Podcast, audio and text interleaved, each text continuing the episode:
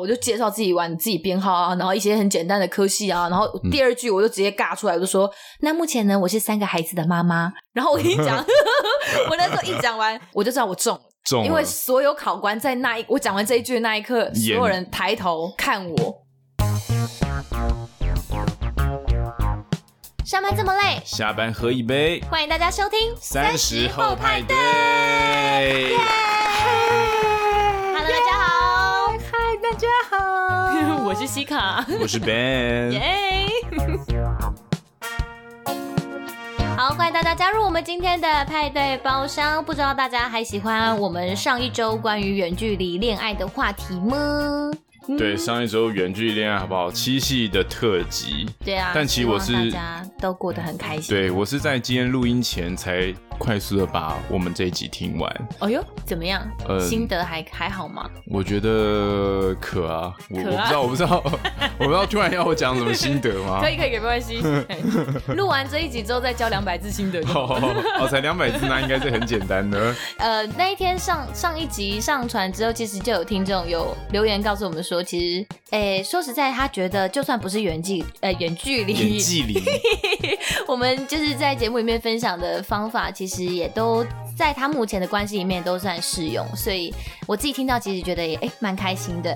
然后也有听众说，其实他听完之后蛮有感觉的啦。诶，他说他因为他可能好像打算准备要求婚，求婚对，对。然后他就说，诶，他觉得其实我们的节目让他听完之后写起那个求婚词，他更有 feel 这样子。然后就觉得什么竟然可以透过我们的分享，然后这样子对，就是能够让别人产生这么多的呃感触。然后我我。我觉得我觉得很荣幸啦，就真的蛮感动的。没错、嗯。然后今天第一次加入我们派对包厢的朋友呢，三十后派对是个希望给三十岁上下的朋友开一个可以畅聊的包厢，也非常欢迎您追踪我们的 IG 账号或是脸书粉丝团。那我们会经常的在上面跟大家互动，然后也会去预告本周会上什么样的节目。那如果你有一些对于节目的想法，都非常欢迎你留言给我们。IG 上只要搜寻数字的三十，然后英文的 After Party，脸书上搜寻我们节目的名称“赛后派对”就可以喽，就可以喽。那你说三十岁上下，嗯、那很明显，我觉得三十岁以下的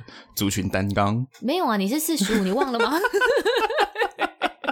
好，三十后派对，不要在那里靠。好，也诚挚邀请你在收听的当下，帮我们按下订阅，或是顺手在 Apple 的 Podcast 上面帮我们留下评论，或者是星星的订阅，还有星星的评论，都是我们制作节目的最大动力。是星星，不是动物园的星星哦。Star Star。哦，那我们今天这一集呢，就是我们一个月会上档一次的航空直播间第二弹。航空直播间。对，所以对于航空业话题有兴趣的朋友，千万不要错过。那今天的航空直播间要带大家关注的议题是什么呢？好想知道啊！好想知道啊！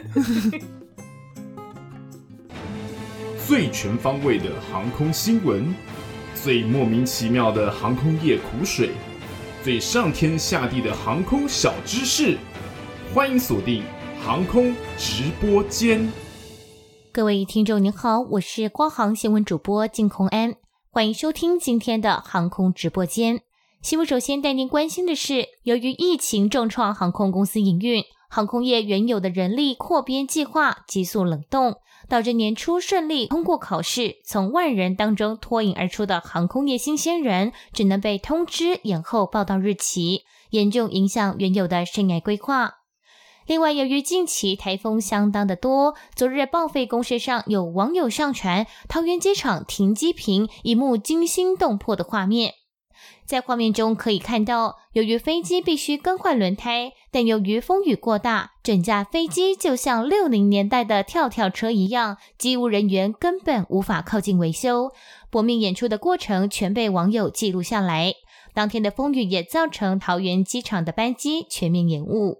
详细情形让我们交给航空特派员带大家一窥航空从业人员的处境。好的，谢谢金宽主播。谢谢主播。今天要跟大家聊的呢，就是当年我们的。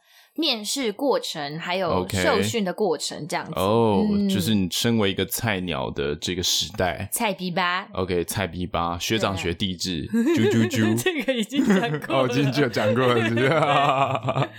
你还记得你当年的面试过程吗？哦，其实我面试，我们的面试是非常简单的，嗯，尤其机务大哥嘛，对，对我那时候就是把门一打开，嘣，怎么样？他们就说就决定是你了，放屁呀！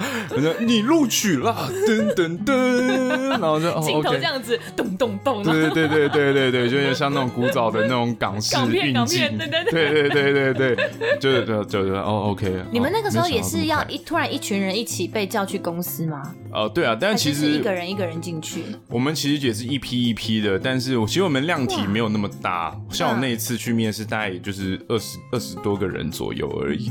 哦，二十多个人而已。对，十二十二十多个人左右。那你们一起进考考监的有几个人？就是四五个，全部会一起考试啊。你说你们是先笔试吗？我们先我们先笔试。笔试完之后就直接面试，然后之后就通知你，我们一天就刚把你搞定。我们不会像 一天就把你撂倒。对，我我比较好奇，先考试是要考什么？国英数？呃，国英数、地理、历史、数学、社会、理化，其实这些都不用啦。考干，我还想说干 干在大学只考吗？考没有啦，其他前面就是会考你，他一定会考英文。对，第一个一定会考英文，嗯，再就会考你一些简单的数学跟物理。对对，简单的数学跟物理，他但那个都多简单，我是一类白痴哎。就是他那种东西，就是对啊，你如果是一类白痴，你就。可能很有障碍，他那种东西就是如果说是高中程度吗？国高中程度的东西而已。欸、就比如说，他就是一些很简单，比如说哦，这这个车子的速率几每秒几分钟的速度前进，请问它一分钟之后会到哪里？就这种很简单的东西，哦、或是告诉你这个啊，这个公式是什么？什么浮力的公式是什么？或是一个那个飞机的升力怎么造成？都是一些很简单的一些飞机常识的、呃、的原则的。对对对对，嗯、物理的那些小东西，然后主要都会是飞机相关的常识。懂。对，所以其实你如果本身对于于呃飞机的机械的简单物理有了解，嗯、其实这个考试对你来说不会算太难。喂，对对，所以它其实有点算是只是一个基本学历测验，就知道你大概都有这些。能力，哪些知识，然后你就可以，对对对，那你就可以来。可是你们是早上考完笔试，下午直接面试这样子？其实他没有早上下午，他就是就是休息一下，他就是就其实整个过程很快，大概三四个小时就就弄完了。哦，考试完，考完试收卷，收卷完之后就面试，面试完就你就可以回家了，就蛮快速的，不是？对对对，那那好像他那时候就说，没有多译，如果没有达到标准的人，就要再多加考考英文。考英文哦，像我们如果多译是没有问题的，就是你就先休息。我可以请问一下，当年多益成绩是要多多少才是可以不用加考英文的？一个机务大哥的多益成绩的基本标准是四百五十分以上。OK，嗯，对嗯，所以就是如果你报到当天你没有拿出你的多益证明是四百五十分以上，你就是当天除了考完就是那些 basic 的物理的，你就要再加考一个公司给你的英文考卷这样子。对，但他后面就是你就算你你已经进进这间公司，他还是会要求你要到四百五，因为你没有英文成绩，你是一个等级最低阶的状态，因为你的本薪会少大概两两三千块哦。哇，对，没有那一张，没有没有四百五的这个这个门槛，对对对对对，哎，两三千差很多哎，对，差很多，差就是是本薪哦。even 你有考公司的那个考试，你还是最后要补缴一个，对，他会希望你，他会希望你一定要补。懂，对，所以其实后来大家进公司之后，就会赶快去补考，就是想办法，就是把自己的英文弄到四百五以上这样子。嗯嗯嗯，对，了解。所以那时候考完试，然后就直接紧接着直接面试了。对，面试的时候就会问你一些问题啊，就哎你怎么会想要来啊？或者说哎那个本身是什么科系的啊？聊天的过程对你来讲是是是轻松自在的，其实没有肃杀之气。其实没有肃杀之气，我反正就是我现在进进来的这些公司。对，就是我觉得整个面试过程都让我觉得很轻松，所以很和蔼，很慈祥，就是就是圣诞老人在面试，对对，就对我来说没有太大的压力。相较我另外一间面试的公司，他可能就是压力会比较大。不是你个人放很丧哦，不是我个人放很丧，是整个整个感觉整个感觉就是很很 OK。哎，真的，对对对对对对对，不会像是另外一间公司，他们就是哦，全部集团就是把你尬到一个房间里面，然后大家都非常认。真的就是在里面写写考卷，就是非常非常非常的那种大型集团式的这种作风，有点像日本风格的那种感觉，有没有？好，对对。所以你那天那个时候去现在这这间公司的的面试的时候，其实你就觉得整个整个氛围，你感觉其实是舒服的，所以你也你也蛮自在的。对，重重点是我觉得人没有很多，所以没有让你有这种这种场景的压力、环境的压力，你就觉得哎，才二二三几人 OK 啦，那大家就是我今天就是好好的来高朋友啦，高朋友或者好好的 把自己的状态呈现出来就好，就不要说有好像就是。那我可以请问，求职的时候几乎大概要穿什么吗？是穿西装吗？哦，其实大家还是会认真的穿一个正常的，就是一个西装。你穿西装哦？靠腰哦，干。我穿西装可是杀手级的存在，好不好？你知道我想要讲什么是什么？高情商嘛，难不到新郎。干。我真是没有办法想象你穿西装，好恶心哦。靠背，我穿西装可是怎么没有被刷掉啊？好不好？我穿西装整个就是惊艳。我那时候哦，干，我跟你讲，我穿西装那时候在那个总部受训的时候，有没有？然后那那个那个你们受训的空服员看啊，长官好，就嗯，长官长官，看你长得有多老。他说干，我不是长官，我看你长得有多老。我跟你讲，我们也只是虚应故事而已啦。哦耶，OK，虚应故事怎么样？送啦，不管你是谁，我们都先嘴甜。哦，对，可能一辈子对啊，先不吵架，先不吵架，先不吵架。但你也知道，可能一辈子就这么这么一次被被这些空空服员们说长官好，不要这样。从从今以后就是，哎，怎么样？机务大哥，赶快上来修啊！会不会啊？那才不是我们这样这样子，好不好？你不要一直在这样子大家面前诋毁我们，我很累。没有没有，其实不会，其实没有，真的没有啦。先在那边澄清一下，真的没有，没有这么多人是这样子，大部分人都是很善良的。好，在那边在那边比赞干嘛？对对对。好，所以那个时候进去面试的时候，你还记得考官有问你什么问题吗？考官其实他们主要嘘寒问暖哦，没有没有，他们就会问一些机械上的问题啊，为什么会来修飞机啊，或是你怎么会对这一行有兴趣啊，嗯，等等这这类相关的问题。那其实他不会问你太多什么预料之外的问题，嗯，就像我听说你的面试可能会有很多什么有的没有的加分题，对，我们不会有这种很多意料之外的。太脑力激荡型的东西，就是大概了解你的动机、你的目的，然后你的背景这样子。是的，是的，那还蛮不错的。然后就是，对，他看见我这种天资聪颖的样子，他就说：“好，你就是我们公司未来的希望了。”哦，这样？就 殊不知他们找到了一个问题人物。没有，通常通常这种这种未来的希望都会是不对劲的。你你知道就好，对对对。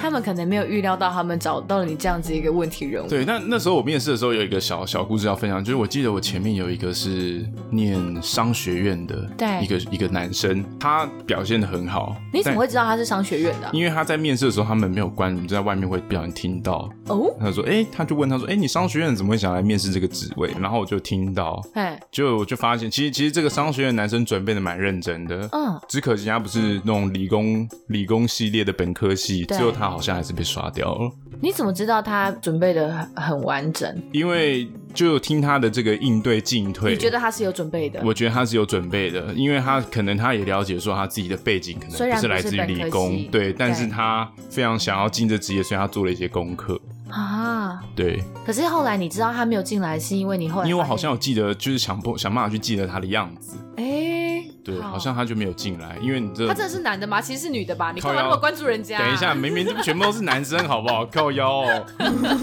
我就不相信你连人家名字都记得。你我不记得人家名字，我只记得样子，好像就是对对对。OK OK，就是发现说，哎、欸。这个人很特别，但可惜最后还是没有顺利进到。对，有点可惜啦，好不好？了解。听说你那时候是不是？我怎么样？因为身为空服员，这个都是万头钻洞啊，成千上万，那个、那个、那个新闻都是这样摩肩擦踵，有没有？哦，某某航空公司有没有？可能一次一两百万人就是抢着录，就是 你说一两百万？对，我们要夸张化，饥荒是不是？对对，我们一定要讲的很夸张啊，对不对？并没有这个样子。那时候没有没有一两百万人。嗯、呃，我就先说我，我我当初来考试的时候，其实是因为我一个很好的朋友，他毕业之后他先进公司，然后我称称呼他为 U 好了。然后我记得我那时候还在念研究所，然后大概是念到硕三上学期的时候的。我们研究所要念到硕三哦。哦、呃，还是你太烂了？靠北哦，因为你大概要花两年时间把学分全部修完呐、啊。OK，对，然后才能够在在大概硕二下的时候去定你的呃。论文的题目。好，那好，那不重点，重点就是 我那时候对 学分修完了，然后差不多就是那个时候我我硕三上念完了嘛，所以其实我那个时候、嗯、呃前三章论文的前三章也已经口试完了，然后那时候就觉得哎、欸、好，感觉好像过了一个坎，你知道吗？然后我就想说、嗯、啊，那接下来应该就差不多哎。欸四五章写完，再一个口试，我就可以毕业喽。然后我那时候就跟 U 就哦约出来吃个饭，我们是很好的朋友，就就老朋友这样子。嗯、然后他就说：“哎、欸，公司要招人呢，问我有没有兴趣去试试看。”其实我那个时候真的是也不知道抱持着是一个哪来的想法跟心情，我就想说：“好，那那不然就试试看好了。”就是我并没有对于这份工作有。哦、太多的想法，对这个 girls dream job 没有太多的想法。也有很也有很多人是，也有很多人认为这个是 boys dream job，你不要这样子哦。哦，yeah，boys dream job，你你有一些性别刻板印象。对，像我那时候在想，啊，好想当空服哦。我希望空腹一定爽翻天这样子，哦，超糟糕的。但是我内心这样想，但是想一想觉得不行。之后有机会再问你，为什么你有这样的，你有这样的奇丽的幻想？OK OK。我我是一个阿宅，我有很多奇丽的幻想。你想要在有女生围绕的空对，但但这种奇丽幻想通常只能停留在幻想，就是这种都没有实施结果。靠北。没有，那时候后来就想说，其实也我是觉得说，终究有一天我要求职啦，嗯，就不一定，也许不一定，我真的是要进航空业的求职，总觉得都是，反正你毕业后都是要求职，我就觉得说，哎、欸。那不然就去算是赚一个磨练胆量的一个机会，这样子，Yeah. 所以我就立刻去报考。因为那时候发现，因为我以前大学考多艺，其实两年过去了，因为那时候的多艺成绩是要有期限的，他要你那个缴出两年内考的多艺的成绩，oh, 所以看我过期了，我过期了，所以我那个都过期，我的也过期很久，真的假的？但是他就觉得可以啊，我们那个我们那个就没差，哎、欸，真的、哦，你们可能就比较严苛。好好，反正我们就是要要缴，然后刚好那一年不知道为什么分数又提高，就是之前明明就大概。我像之前好像是五百五，然后我们那一年要六百、嗯。好，那我我那时候想说啊，好，那反正我就是立刻去报考最近的多业的考试，因为距离距离要面试好像大概剩一两个月而已，嗯、就是我必须要赶快去考试，我才拿到成绩，嗯，然后才能够赶快去报考。所以后来幸好还是有考到，然后就是那个成绩，然后就就去就去报考这样子。嗯、然后其实我前前后后考考我们现在这个公司，我考了三次才考上。我靠，哇，你也很努力不懈，是就是前面还没。讲说其实我也并没有这个，哦，其实我才不在意这种 dream job 呢。后来就是，哦，后来有有一个得失心出来，就是要对，我那个好胜心被 激出来，就觉得干，为什么老娘就是要拎着行李走过机场，让你们羡慕的眼光看着我。但是你，OK，我没有这个 part 啊，对我们的幻想，这是存在我们的幻想，我们没有这个 part。我就是觉得说，哎，因为你会，你你知道面试这个东西你是要置装的，是，我就觉得以一个阿婶的心态，反正你都买了，你都买窄裙跟衬衫跟高跟鞋。了，对，你只面试一次，或者是你只面试一家，不觉得很亏吗？对啊，不然之后就会被男朋友撕破了。好悲啊！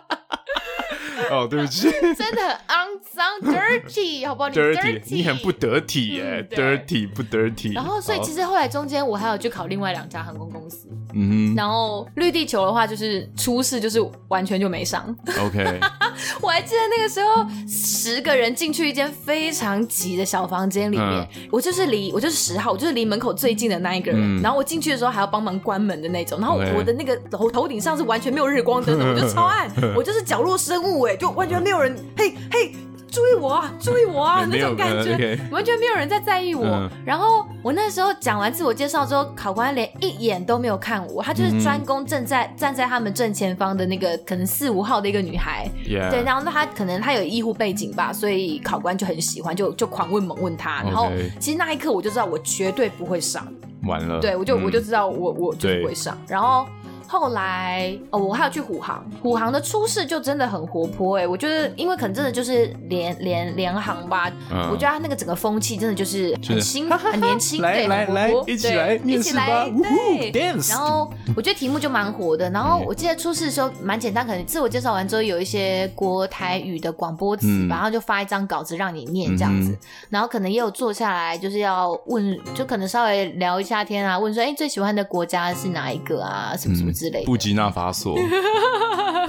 如果你回答得出来，那那真的也可能也真的很屌，对啊。然后好像最后我不确定是初试还是复试，还有一个团体面试，那个那一幕我也记得很深刻，就是那个时候是有分小组的，然后大概有四五张桌子，嗯，然后。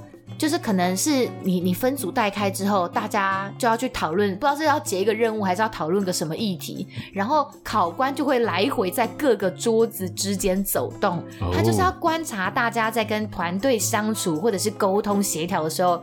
你的化学效应，对你的样子是什么样子？然后我就觉得哇，我觉得蛮有趣的啊，没有遇过这种这么、哦、就就是他的，我感觉这样感觉比较像美式的这种面试风格，面试对对对对对对对，对。然后觉得就是这两家的呃面试经验，其实也我觉得也都也都蛮有趣的。然后然后。中间就是在我现在这间公司的第二次面试的时候，其实是高雄的 base 要招考。OK，对，那我也有去试。可其实那个时候我知道，就算上了，我也并没有真的很喜欢高雄那边。高雄，对，去去，因为那边的班型跟跟桃园这边的的班型其实是不一样。对，我就觉得说，反正我就是不停的去试试看，就也没有上。是所以真的直到第三次的时候，我记得那一年其实蛮特别。为什么可以在一年内考到第同一家公司考到第三次？是因为那一年是真的是很。缺人，饥荒，真的是人力饥荒，人力饥渴。对，所以公司就一年三招，然后，嗯、所以我就是抱持说，反正有机会就去试嘛。然后那一次的时候，因为真的你已经考到第三次，而且你前面又去绿地球跟、嗯、跟虎航，嗯，所以我就觉得说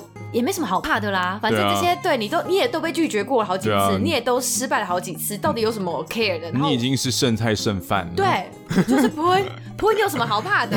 是不是？我就是臭酸的菜一碟，那有什么好怕的？对，来啦，来啦，怎样？嘿，所以我就觉得说，哎、欸，初试的时候我就觉得，你要你要站在考官的角度去看，你一整天下来，每一个人都长一模一样，化一模一样的妆，穿一模一样的衣服，讲一模一样的话，你会不会觉得很闲？对。所以我那时候觉得说，我应该要抛弃我所有中规中矩的介绍。就听了一整天下来，考官一定会觉得很无聊，很想死啊！就大家都马说，嗯，对，我觉得我的个性很活泼外向，很乐于助人，我很喜欢旅游，我也很喜欢旅游，对。我超喜欢旅游，很喜欢跟人相处。其实我最喜欢的是拍美照。不要这样子，我真的超坏的。你真的很坏。不要这样，好，我先正常一点。没有，我就是没有，就是有时候有时候我要我要代表很多不同的声音啊。OK OK，好，对不对？好。然后因为那个时候我们的我们的衣服上面是要贴，我们不能有自己的名牌，不能有名字，可能就是怕一些就是那种内神通外鬼，好，就是一个一个内定，所以不能露名字，所以我们只有自己的编号。比如说我就是九五二七，对我九五二七，然后我就介走进去之后，我就介绍自己玩自己编号啊，然后一些很简单的科系啊，然后第二句我就直接尬出来，我就说：“那目前呢，我是三个孩子的妈妈。”然后我跟你讲，我那时候一讲完，我就知道我中。因为所有考官在那一我讲完这一句的那一刻，所有人抬头看我，对，他们眼睛为之一亮，对，就觉得一些功下，对。对。然后我接着就说，我的第一个孩子呢是我在路边捡到的，那我另外两个孩子呢是我后来去收容所去带回来的，然后他们就明白我在讲什么了。哦、其其实其实我第一次听你在讲这个故事的时候，我完全听不懂，我想说哈。什么意思？三个孩子的吗？你是在跟我开玩笑吗？因为你这种讲孩子，我就会真的想到这是实体的小孩子，是不是？所以我就觉得说，你光是这一点就。就是你没有要骗人，你也不是怎么样，嗯、但是你至少有一个很不一样的介绍词，Okay. 就是你想要表达的是你，你对于某些议题你是关心的，嗯、你对于你自己会有某一些喜好，比如说像我真的就很喜欢小动物之类的，就是它就是至少是一个能够让别人仔细听你讲话的一个开端嘛。对对，所以你你就是我真的就觉得说，哎、欸，至少这件事情是有重的，因为我讲完之后，有一个考官我记得印象深刻，他就是先他是从脚到头用眼神扫射我，他就觉得说，嗯。嗯？他可可能那个时候可能还没有，呃，身材还没有还没有走样，他就觉得说，哎、欸，怎么可能？我因为我从他眼神里我读到的是看起来不像三个孩子的妈，他的他的眼神是有着疑惑跟，因为他最大的孩子已经上了国中了，然后西卡的孩子，靠背哦，西卡是很辛苦的，你是养三个孩子哦，天哪！麻烦大家抖内我哟，嗯，是麻烦抖内这个频道，他就能够好好抚养他的孩子，我就可以不用出来抛头露面了。没有，我那时候讲完就。会觉得我就是豁出去了啦，这样子，然后反正之前讲那些都没中啊，我就知道我我我绝对不是长得漂亮或身材特别好的那一种。嗯，那我觉得这个时候，我觉得其实大家我出去面试都是这样啊，你要如何让自己，尤其是这种一堆人一起面试的时候，你要怎么让自己在众人当中被看见，就其实就会蛮重要的。嗯，然后后来其实就真的有顺利收到复试通知，嗯，然后复试的话，其实就有换到复试那一次的话，就有换到一个更大件的教室。然后空间就更开阔，更加的集团式。对，那个那个你你已经得失心其实已经有蛮重，因为你那个时候初试没上就没上，你就觉得、嗯、啊，你就是来过过水，这就啊就是学个经验。可是你已经到复试的时候，你就觉得说好像更有机会了，你懂吗？好像可以咯。对，所以那个感觉更紧张。然后那个时候我记得那时候走进复试的教室里面的时候，我都记得地上有那个胶带粘出来的那个线，嗯、它就是有点像大家在排那种排队买饮料的时候那种地上 S 型的那种线这样子。呃、然后你你进去之后，你就要开始跟着线走，嗯、就会有人带头，然后你就是跟着你就跟着队伍走就对了。然后考官就会这样坐一排在那边看着你的仪态这样子。哦、然后站定位之后呢，我印象很深的是考官就要我们向后转，向后转。那时候大家都对，大家就一脸懵逼，然后啊干嘛干嘛转，就是就要我们就是站着，然后给他们看我们的背面，嗯、可能是想要看腿型吧，还是什么的，或者是头发怎么怎么不知道。然后然后后来、就是、人肉市场，是不是？我，我那时候就说天哪，我超像就是一坨五花肉，然后大家在看我的油画，一不一样，我就觉得、哦、好赤裸，哈哈啊，你不要。对 然后坐下来之后，考官就说：“嗯，什么？呃，我知道大家笑起来都很甜美，就是很漂亮，很有亲很很有亲切感。但是我现在希望你们不要笑。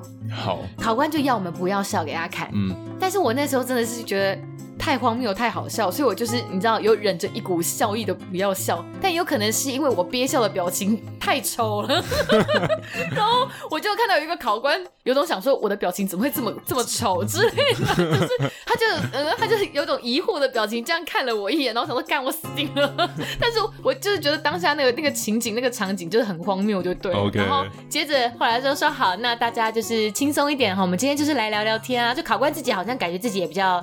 轻松一点，因为毕竟是复试了嘛，嗯、人真的就其实有被刷掉一波了，所以人可能就没有那么多。就两百万人变一百万人，他们心情要好一点这样子。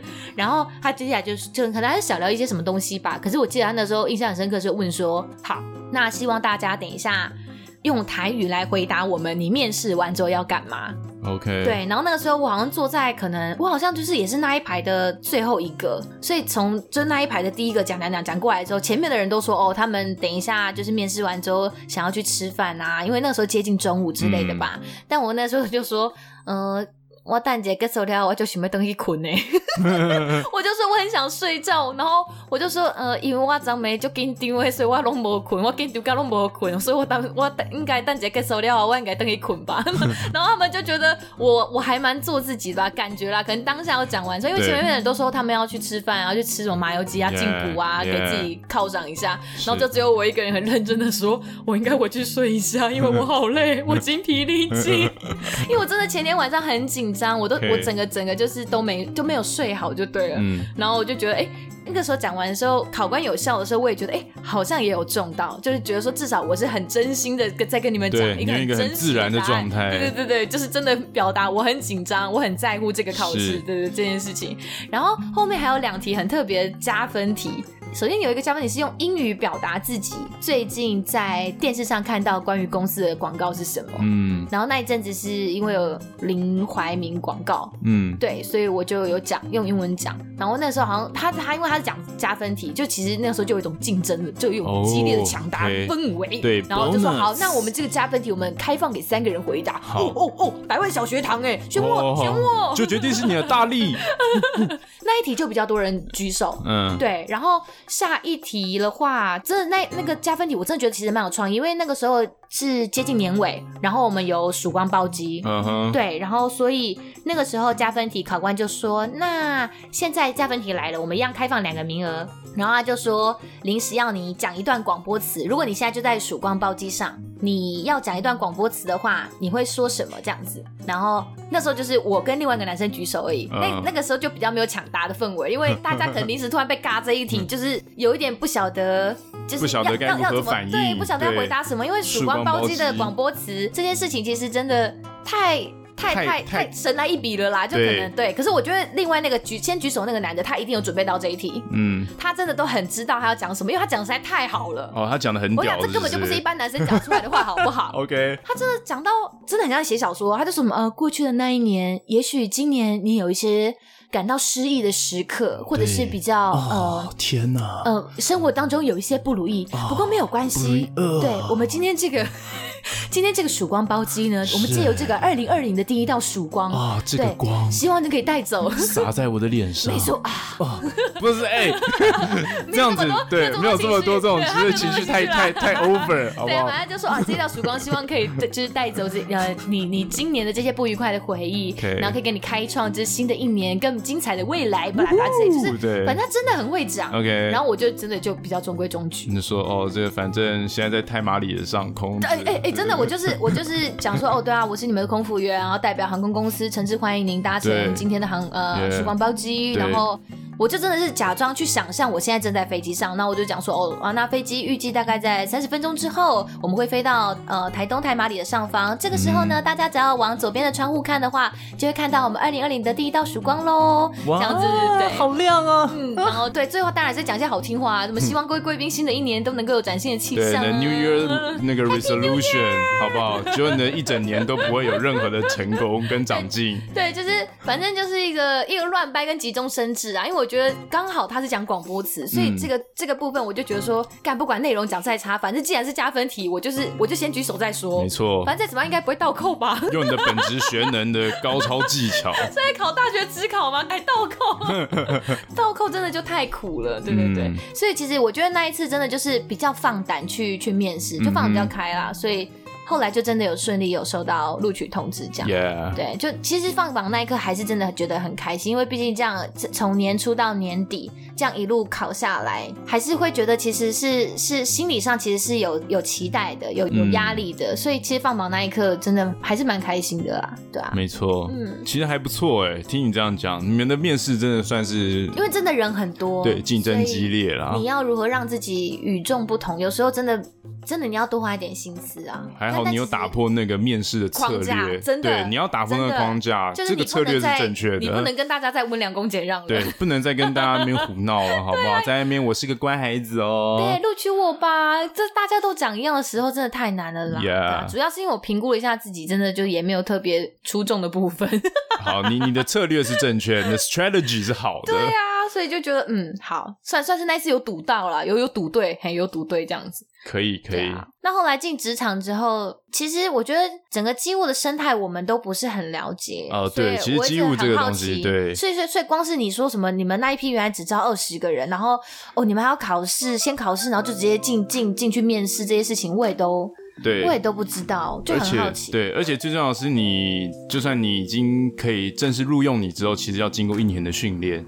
一年，对，他会先让你八个月的在那个课堂，你说地面的，对对对对，学科训练，学科训练，学科训练就八个月，对，八个月超，对，然后八个月之后剩下四个月就是八个月之后剩下四个月就是他让你发放到单位里面，但那个四个月发放到单位，他们说是试用期，虽然试用期，但你也算正式录用了，只是说他那个试用期的意思是说他会评估你。适不适合在这单位待着？对对，就是看你的那个你的现场反应的状况。嗯，那个使用手现场反应是什么？你们要抢答吗？还是呃，不是现场反应，就是因为 因为因为因为就是他如果派到你的单位是前线单位，对，前线单位是非常瞬息万变的。嗯，所以很多时候很需要的就是你现场反应，还有解决问题的能力。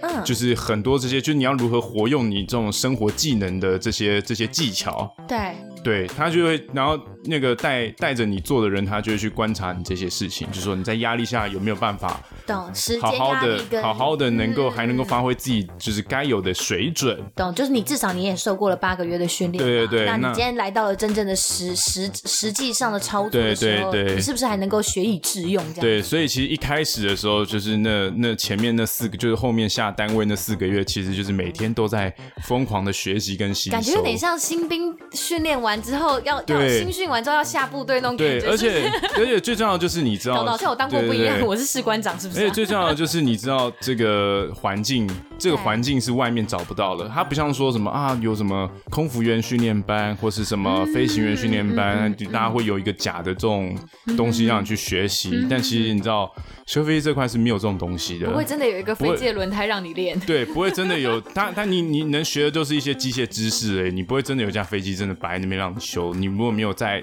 就是没有进入这职业，基本上月的学科地面训练，然后然后真的很精实，很精实，而且那那八个月是要考试的，因为他其实对。啊，我应该说，因为你是本身是念航太相关科系出来的嘛，但这其实可能有人真的不是，比如他可能是电机系或什么之类，或或也许土木工程，我不去我不确定，对，但可能也是，也许是理科，但是根本就是八竿子打不着的理科，对，所以他就是必须把一个完全不懂飞机的人变成一个对于飞机有概念的人呢，对，所以八个月是他那个，对他那八个月，对他那八个月教的都是全部都是那种飞机的通识，好酷哦！那八个月就是他没有分跟你分几种，他就是教的全部是飞机的通识。哦，比如说这个 APU 是干嘛的，对对对，或是这个机翼这些东西，ER 有反正就是教全部都教一些通识的东西，嗯嗯嗯嗯，所以其实有像我有的同事，他可能是汽修科，对，或是也有也有那个念资资工的，对。对，当然如果是对于这个机械跟物理的能力有稍微了解，嗯、理工的能力有稍微了解，其实我觉得他都能胜任这个工作。OK，没有那么的没有那么的生疏啦。其实我觉得没有那么像在看无字天书对对对对，是不会到这种程度啦。咚咚然后那四个月就是每天都在学习啊。对啊，就真的被下放到部队，对对，然后哦，那真的，那真的，那四个月真的很累。你们你们每一种机种都要尬。对对对，因为我们这不像，有几种机种。我们那时候不像，我们不像问你。对，我们那时候不像，就是不像有的，不像不像可能 Captain 他们是什么？他们是你只会飞这种机种，然后可能你要换的时候，你会需要一段时间去换训嘛？是。对对对，那是我们的话，就是每一种全部都要知道，就是你一开始进来，所有的飞机大家都要知道。然后我们那时候有四五种机种。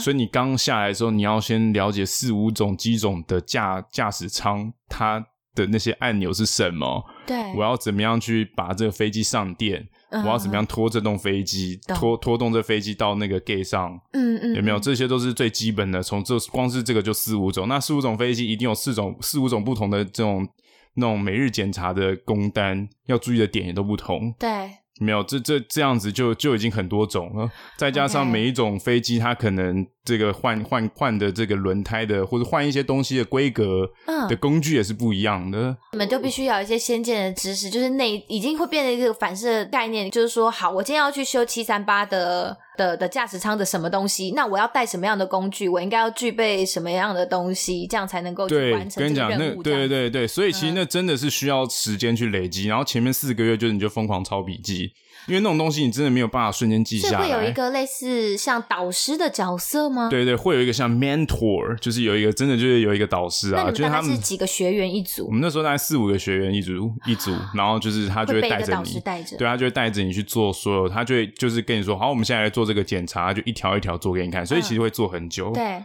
他要一次让五个人都了解，然后他就要再、uh huh. 再一条一条做给我们看。所以其实通常我们动作会比较慢。对，所以可能就是那天晚上是个大夜班，我们大概就五个人换一颗轮胎。嗯嗯。但为什么换那么久？是因为他要一步一步的告诉我们怎么做。懂。对，当然一开始他要教你怎么借工具啊。对啊，工具其实这这个过程当中很重要的是工具的使用。对，我们换一个东西，我们要去借工具。首先，你要先记得换这个东西，我要去借哪些工具。你们有个工具间是不是？对，我们有个工具间，然后你就进去把那些工具全部拿出来。然后那个东西就是很重的工具，很重，非常重，你要扛着，然后上上车这样子，重重到不行。跟你讲，你们好像特务哦，就是你要出任务之前，不是都要去那种枪炮弹药？对，其实我们每天早上，像我们每天早上上早班的时候，我在想，哇，破晓，我们就像破晓初级的那种那种前线士兵一样。Man in Black。对对对对，就是就是。就是对啊，因为因为因为说实在，因为前面的这个状态就瞬息万变，嗯，所以瞬息万变就是那个我们负责的就是在线上营运的飞机，嗯、那线上营运的飞机就是它在线上营运的，就是在飞机在营这个线上的状况，它可能会突然出一些问题，对，那但它还是在线上营运的状况，所以我们就要负责把它修好，到又可以恢复恢复营运的，对对对对对对。工具间这个部分是因为它对于那些工具是有很特别很很贵。非常特别，非常贵，那些工具都非常昂贵，因为那是专门不是不是一般的班收。对，它那些东西也有，但是那个东西都是非常昂贵的工具。对，那都是很贵，就是你不能说像是什么专用就对了。对对，你不能说就是随便我随便买，对，有得过专利认证。对对对对对，你不能说就是啊，反正我随便去买一个什么台厂的东西 嘎进去，没有没有，我们那个地方也不会像你们去看那种修机车、修汽车的地方，有没有工具嘎的乱七八没有，我们那个全部都超级要要规定要好，因为第一个是飞机很重要，再就是你永远都要记得清点工具，永远不能把工具忘在飞机上面，这超重要的。所以其实变成说很多东西都会很自私。嗯，对，就反正会很讲究，一切是很讲究。东西去修引擎，就要把所有东西带回来。对，很讲究，不然你要一只扳手都不行。不然就是干，你真的对，真的就是出过很多这种案例，就是干。我东西换完之后，发现干一直找不到这个，完蛋，整架飞机摆下来，引擎要重新拆，就为了要找到那个东西。很可怕，真的很可怕，所以我跟你讲，那真的很重要，这真的很重要。就是你会换是一回事，就是其实大家都觉得啊，但是工具的管理又是另外一回事。第第一个是工具的管理，再来就是你有没有那个心思。其实其他是他只是看起来哦，好像肌肉大哥就是那种那种那种很孔武有力一样，但其实他很需要心思的细腻。就是第一个，你为了安全，你要去你要去想到的东西要很多，很多嗯，对你不能说什么啊，我就赶快把这修好就好了，结果你就不小心用用力一敲的时候，尬到旁边的东西。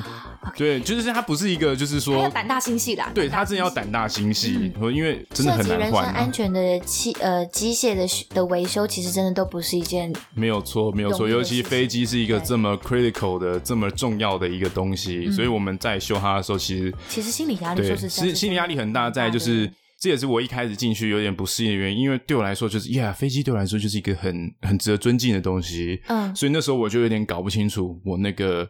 使用工具，或是看照这台飞机的这个这个这个状态要怎么去设定？因为可能是因为我太小心翼翼 care 这个飞机了，对，会导致我很多事情做的很慢。哎，对对对，比如说就是哎，我觉得这个地方好脏哦，怎么办？然后我就赶快擦，然后赶快去问怎么办？怎么办？但就是其实那个地方可能就是已经是一个大家知道的容许范围的一个一个小小的小小的小小的问题，对，只是。因为我那时候还不太了解这个线线上营运的这个状况，就我还抓不到那个。那个我还抓不到那个尺度，对，我还抓不到那个尺度。怎么样是是现在应该要立刻去处理的，或是应该要处理到什么样的点？所以你在一个新人来说，你就会压力很大，因为你就不知道，干我这到底要不要跟我的代班班长去讲？我了解。但是这个东西我又看到，我不讲，可我又很新，我没有办法去判断说这到底是 OK 还是不 OK。新人真的很长，就是我的反应还是会讲啊，只是说你的代班班长就是会有很多压力，因为你对对对，对，因为你抓不到那个尺度，对对对，因为你怎么连这个都要问，或者是你怎么会现在才告诉我？对对对，就是你要讲不讲，对于新人来讲，其实都是一种煎熬。可是我觉得这个时候的新人的一个心态很重要的是，不确定的事情你就问，对对对，因为因为对我来说，对太重要了，关乎到安全。然后再就是你多问几次，其实你你就知道该怎么做了，嗯，对不对？没有想到你这么，你刚上线的时候。的心思这么的澎湃耶！对，其实对啊，而且而且我跟你讲，最烦的就是你知道这边这种机务单位大家都是男生嘛，对，所以他们也不会 care，他们也不会 care 你心思是不是细腻的，他们就是外表看说为什么你动作这么慢，这个你也要来问，他们会先劈头去嘎嘎你，可是这个重点是时间压力很大了，是，所以他们就会希望就是知道你是新人，可是急嘛，对对对对对，所以你那时候其实其实其实其实强度是真的很高的。第一个他们会小心，因为他们要签放嘛，这是理所当然的。再来就时间的压力也会造。成就是他们可能很急着会问你，所以那四个月就是其实这样子训练下来，你们也是 step by step，比如说有点类似像我们那个时候空服上线也都会有呃我们自己的 checklist 的这样，比如说哎好，那关于呃飞机硬体的部分，呃呃外观的部分的这个地方，我我 OK 都带他们看过了，然后接下来是飞机的呃。驾驶舱的部分，OK，也都带他们看过，是是这样子 step by step 的带着你们走那四个月的吗？对，它其实其实就像是一个，就像我们都会有一些工单，比如说像 daily check、嗯、每日检查，嗯，或是飞机的过境叫 transit check，对，或是飞机的第一趟，它当天的第一趟起飞叫 pre-flight check，嗯，就它那些工单，就是那些代班的都会叫我们一步一步做。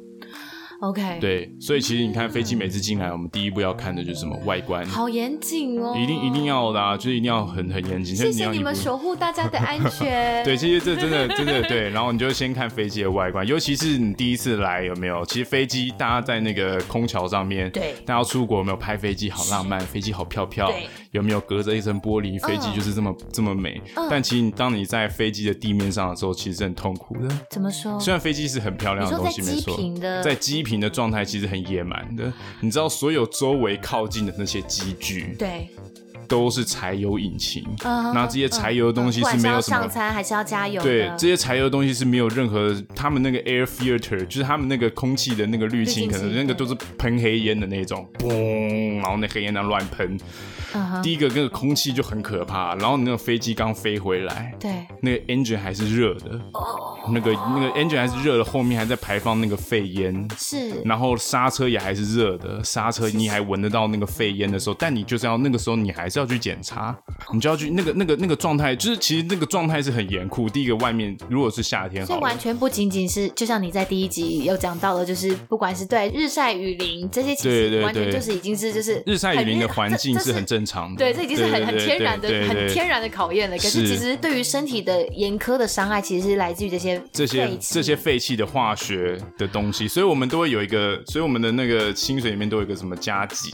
你说像加油站送送牛奶那种吗？对对对，都会有个什么加急，就是就是说前前线前线加急。那我觉得对对，这这很合理啊。至少是有，的确他们有注意到，的确真的是会有伤害的。对对对，很很伤害啊，尤其是有风就还好，因为毕竟机场大大部分时间都有风，对，你可以站在上风处，你闻不到什么东西。但有时候就是干这天天气超怪，一点风都没有，然后你加油又必须要站在加油面板下面看着油量，干那个废气又一直往你脸上冲，就是会有你根本就逃不油气跟各对对对，就像那个机具上下就那个引擎，然后就有那个油气。说到这个，我有一件事情要请问老师，是，请问贝贝老师，就是呃，有时候我们在客舱的时候，呃，特别是某某一些机种，像我觉得新一点的飞机，像三五零和七七七，味道我觉得可能比较没有那么浓，但是像三三零，就是 Airbus 的三三零，它在飞机通常要开始后推，然后后推到某一个时刻的时候，可能我们主引擎自己会开始转动的时候，很常会有客人会很惊讶的闻到客舱里突然有一股比较浓厚的油气，请问这个是正常的吗？这个这个很正常，因为三三零就 Airbus 三三零三二零，就是它早期的设计啊。对，请问这是怎么一回事？因为它就是那个那个 APU APU 是在那个机机尾。APU 是什么？跟大家解释一下。APU 它其实就是放在那个 Assisted Power Unit 吗？对，Auxiliary Power Unit，对，它就是一个在机尾的一个辅助辅助动力系统。它其实就算是另外一颗引擎，只是它是没有推力的东西，它是用来。飞机在地面的时候制造电的，给电的，oh, 给电跟给冷气的。对对对。所以所以等于说是后推那一刻，我们从 APU 的个的供电要改成是主引擎的供电的时候。对，像引擎那时候会开始转，因为因为我们后推之后，它引擎开始转，会变成用引擎的旋转的那个力量力量来发电。嘿，对。那它可能在引擎启动的时候，引擎启动会喷一些废气，嗯，然后会让这个 APU 给吸到。然后 APU 那时候还在，可能还在一个供气的状态。还在就是吸气了，然后大家测，因为对对对对对对阶段，对，那它这个其实 engine 就是转完之后，APU 就会关掉了嘛，对，所以其实很快新鲜的空气就进来了。那还有另外一种状况是怎么样？以前可能飞机很多的时候，飞机会并排嘛，对？很多飞机会并排等着要起飞，对，前面那一台的那个引擎喷出来的废气，其实后面那台丢这样，后面那台就会死丢啊。真的假的？是因为这样？有时候也会因为这样子，我在想有有可能会这样子。所以所以如果已经已经不是在后退那一刻闻到油油气的话，如果已经是在排排队的时候闻到油气，也有可能是我们的速到前面放出来。对，但但其实但其实。通常你飞到空中，一切就会很好。对对对，通常这个味道不会太久，但毕竟刚上线的时候，我自己闻到的时候，因为不会有人，没有人跟我们讲过这件事情，所以其实在第一二趟的时候，我都会小紧张，想说不会就在我这个生涯一开始的时候，我就要 我就要发动逃生了吧？没有没有了。对，那因为其实 Airbus 它有设，它那时候它的 APU 的设计，它的进气跟那个它的 engine 滑油，就是那 APU 滑油的地方，它的那个管线的设计其实没有很好，有时候会它如果就是有一个 valve 没有弄好的话，它有时候会渗油到它的那个供气的管道里面。你说那个阀门没有，就是它那个没有太紧，对对，它有时候就是会弄到。你说类似像马桶有时候会漏水，就是它那个塑胶。之类的，对对对对对。我只能用一些很日常的解释，这样可以吗？对，这这很 OK。就是 Airbus 有时候会有这种状况，就是说为什么波音没有？那个设计的问题啊，这就是设计的问题啊，对吧？可他后来你看他们新的飞机都有去改善了。懂。对。一代一代飞机本来就会因为上一代的有一些常常出问题的，他们自己也知道这可能是设计上的瑕疵。对，下一代飞机就会尽量避免再有这样子的困扰。是，但因为这样的，不管是维修的体制，还是还还有在呃建造飞机上的这样体制，其实慢慢的改良跟完善下来，其实现在的飞机真的算蛮安全的。其实飞机就是，其实我以前呢、啊，对，我以前在进这职业之前，其实我也是觉得飞机怕怕的。嗯，对。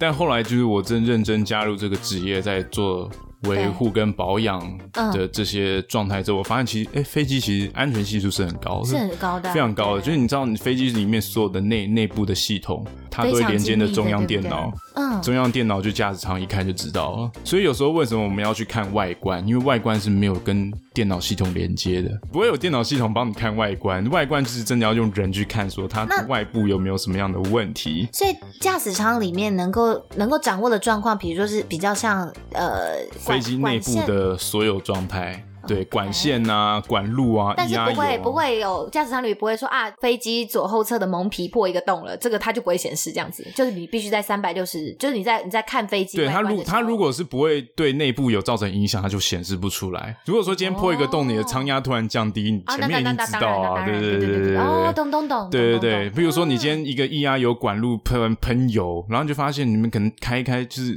飞机飞一飞，突然发现哎，为什么液压油的油量突然降低很多？那个那个都是那个都是。看得出来的，就是他们前面都会有看出来，都会有管控的机制，全部都有管控的机制。这个这个不对，对对对对对。那其实就算是这样，他们其实为什么飞机很多东西都是两套跟三套以上？所以其实还是能运作的。所以即使遇到这样的状况，他给你一个警示之后，接下来就如何处理，可能就会回归到飞行员的训练跟。对他们就有个手册，然后或是跟我们的那个对，或是跟我们的那个那个修护的中心去联络，懂该怎么处理这样的状况。然后一回来之后，你就会看见所有机务大哥就砰全部冲上去，因为马上就收到通知说，看这下有问题哦，等一下下来全部要对对对。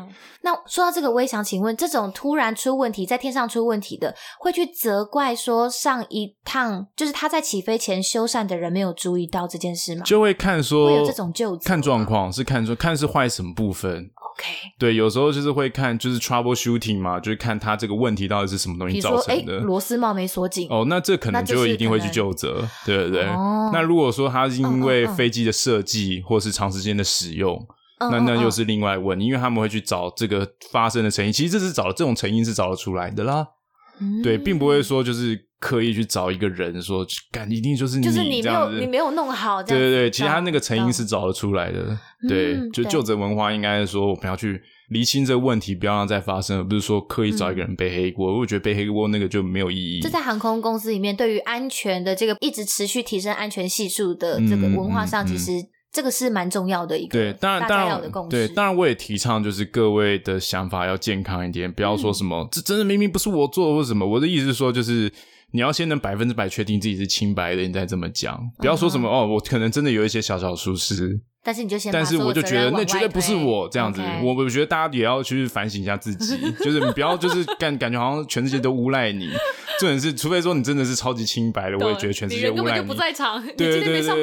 那那我觉得对，那你情有可原。但如果说今天就是你真的有一点责任的范围，然后你又在说百分之百不是你，那我也觉得以一个客观的角度来看，其实你还是会有一点点责任啊。就是如果说你真的。遇到了你就好好的承担，毕竟安全是比较重要的一件事情，不容不容半分折扣的部分。对，真的是没有办法。啊你们真的是辛苦了，真的真的真的是真的是蛮辛苦的。像我无法代表所有空服员，但是我仅代表我自己，为所有。的吉屋大哥们献上我崇高的敬意。像现在夏天嘛，对不对？夏天有的时候就是可能我们上去，可能身身身上会臭一点，因为真的外面的这个夏天的流汗量真的很大。是。是那在有时候会臭的部分，不只是有时候不可能不一定。对。现在说这个是有人嫌过你们臭，是不是？对，有人会嫌啊。真假？啊，觉得啊，怎么会有一股臭味啊？吉屋大哥走过去这样子。其实有时候真的就是工作真的强度很高，身身体真的会。就是可能有的有的人他可能是体质吧，对不对？反正就是会有一些汗臭味嘛，对不对？但天气真的很热，不要讲你们在地就是机坪这么严酷的环境下工作的人，对，其实光是我们在飞机上，因为有一些有时候可能飞机老旧了，像尤其像七四四，它的空调不太强，对，它的 APU 有时候其实真的不太给力的时候，客舱真的就是一个铁管，没错。然后太阳这样晒的时候，里面真的很热，我想腋下都是湿的。跟你讲，你要想，我们都在这种环境下工作，然后你们就是对吹一点点冷气，我们有时候是没有冷气的状况下，就直接在那边尬着工作，那个汗量是很可怕，就是你连写那个本子、单子、写单子，整只手都是水，你根本就写不了。哦天啊，我不知道怎么写啊，就这样拿拿笔拿的尖尖的，就是只用笔去碰纸这样子。对，其实环境很严酷啦。对，那可能对，呃，我我呃，好，我不会去对他，不不用原谅啦，其实就是这样 子，也不为任何人做任何的辩驳。他的确说出这样子的话，对啊，对啊。如果能够能能，就是我觉得大家多多有一点同理心，或者是其实对啊，其实就是很多看不到的地方，像你们觉得什么起落架可以正常的放下来啊，或者你们的机翼可以正常的收放啊，其实那个东西都是要保养的，没错没错。我们都是会有那种深夜的时段去，有一种东西叫打油。对，就要用那个油膏把所有飞机的这些机械结构润滑，润滑过一遍。对对对对对，我之前不是有传给你看一个影片过，就是我跟我同事去打油，嗯。在那个机鼻的轮舱里面，对，那个就叫打油，就是帮机这些东西都要润滑，你们才能够在每次下放的时候是一个很好的、非常顺利的、非常顺利。不然就是它有时候油膏，对对对对，油膏溅住了，其实会会会卡住的。所以那要去定期的把里面的油膏换掉。油膏哦。对对对，那有时候那个油膏沾到身上可能会有点臭臭的。特别的油，对不对？对，那是很特别的油。它要耐得住。对对对。高温，然后也要也要低温也要耐，因为高低温，对对对对，那都是很那都是很。它是很特别的。很特别的油膏，而且每架飞机用的都不同。天哪！所以其实，所以其实有时候就是，对啊，有时候其实可能那个油膏沾到也很臭啦，你们可能也闻到那个臭味，但其实没有人想沾到那种东西。但有时候就没办法，因为你去做这种事情，可能身上也就会碰到。我觉得不在不在别人的工作岗位上，其实会有不了解的部分是是正常的。嗯，可是真的就像我刚刚讲，我觉得。嗯，大家在 说话之前多用一些，多多想三秒钟，你会知道身，你你观察一下身旁的环境，也许你会以为是，也许并没有针对任何人，任何人，对，但你可能会造成别人的不舒服啊。对对，但我必须说，真的，谢谢谢谢谢谢所有在机务单位奉献你们 你们这么多，不管是体力还是脑力，在维护大家安全，就是航空安全的。的大哥跟姐姐们，没错，姐姐们，就是其实我觉得真的很感谢，因为我真的觉得坐我们家的飞机，我自己其实是很安心的。是啊，就我们的对啊，就我的这个经验，尤其是认识你之后，你会跟我说，其实你们在每一天的 check 上面，其实你们真的非常非常的严谨跟谨慎，是非常严谨的。对，尤其是我们容不得再有任何一丝的差距。没错，没错，没错。像就是对啊，很多像我们这个，尤其夏天啊，冬天，对不对？还有天气不好的时候，就下大雨的时候，嗯，对不对？那个呃，夏秋之际啊，或是。春夏之际，反正就是气候交换的时候，那个风非常大。对，有时候就是那个风大到那种飞机会原地起飞或者左右摇晃的，你知道吗？就就像六零年代那个跳跳车，是不是？对对对对对，那很猛，真的，那就像真的，那时候真的想说，哇操，整架飞机跟 low rider 一样。每一年台风季，如果就是会有人去拍台风天的时候，飞机有多可怕？对对对对，在原地，真的就是起飞。对对对，那那那个那个影片是怎么一回事？那影片是说他们原本是要派人上去压飞机。什么叫压飞机呢？你说大家上去，然后增加重量。你要不是大家上去压飞，是它其实本来台风来之前，它就会把那个装一些油在飞机里面，让它重一点。那第一个让它重一点，第二个就是上去压飞机是什么？就你要上去把那个飞机整个电电系统或者那个液压系统都。都把它建立起来，因为如果说，譬如说他今天机，他譬如说他今天的那个机翼是没有压力系统的，对，所以如果风很大，就会吹着它，就是一直一直上下乱乱打之类的。那么其实对。机械结构或者对飞机的状况都不是很好，嗯嗯嗯，所以去上面建压什么，就是把它的这个力量绷紧，让它就是可以对抗那个风，不会让它左右一直晃动。然后连那个起落架也是，就是不要让它一直就是在那边。你说渐压是哪个渐？渐压就是渐渐渐往上的渐渐，三点水就是我渐渐的认识你的渐渐，渐渐渐的给予压力的对渐渐渐压，或者建立的建哦，对，就是把那个压力弄建立起来，就是你上去按那个他们的压力的哦，它可以有一个钮，对，它有钮，它就有一个压力的棒浦，你就是上去把压力建立起来，它就它就是有有它就会变成一个比较就把那些肌肉绷紧的状态啦，应该这么说，它就可以稍微的对于里面的系统会比较好一点。那那个那个影片就是他们那时候想要，因为四百的货机，对，四百爬上四百没有，因为台风天也是不可能靠梯架的，对，所以在没有梯架的状况下，你要怎么上飞机呢？都是从那个飞机的电子舱，风大不能靠梯架，对对对，都是从电子舱，怕那个架梯梯子靠到机，再来就是那个风会大到不不确定的架子会不会被吹到，对对对，所以那个都是靠不进去，所以那只能怎么你用爬的。那其实都有爬的方法，每一架飞机都有爬爬上去的方法，除了七三八没有以外。OK，大家可以爬电子舱上去，但那个七四百的飞机的电子舱是在鼻轮，就你要爬鼻轮，嗯，就你就自己踩鼻轮。天哪，你是汤姆克鲁斯吗？对对对，我跟你讲，跟你讲，因为那个 那个很复古啊，就踩鼻轮，踩到大概一层楼高之后，把那个门打开，然后再往上爬。OK，他那个是这样爬的。那里有个洞可以上去。那里有个洞可以上去。可以，是这是可以告诉大家的吗？没有，那个那个东西是查得到，这都是查得到的知识，但一般人不会接触到这个洞，也不会有人可以轻易进入机场管制。对，不可能会有人轻易进。对对对对对，那他们就是要用爬爬上去，但没有想到他们要进去爬的时候，发现干。这个鼻轮一直在跳，整架飞机在飞，然后 哎哎，你要爬吗？你要爬吗？谁敢去爬？就 谁敢去爬？那种东西谁敢爬？就是一个就是超大只的东西在地上跳，哎，然后那个鼻轮就在那边跳，然后你们要接近它，然后你们还要爬上去，然后你们还要踩那个鼻轮，然后往上爬，然后你们要把自己挂在一层楼高的地方，然后还要打开电子舱门，然后再进去，然后自己在跳，哎，我就想，而且风那么大，这个状况下是不会有不会有主管就说干不行啦，你就是 Ben 好不好？我看中你，你。没有没有，我真的进去我就加薪。我跟你讲，不会有人这样要求，不会不会有人这样要求，因为真的太危险了，因为真的太危险，真的太危险。嗯，所以那那天那架飞机就真的没有人，就必须先摆着，至少等风雨比较小之后才有办法真的去做一些其他的程序。对，天哪，台风天拜托大家真的不要出门，真的很可怕，真的很可怕，真的还蛮猛的，真的好辛苦了，谢谢你今天跟我分享这么多，我觉得天哪，还有好多故事可以聊哎，希望之后还有更多精彩的故事。也许你之后也可以邀请其他机务大哥一起来，因为我觉得你们的工作的的内容其实其实跟我们是息息相关的，呃、对，对。但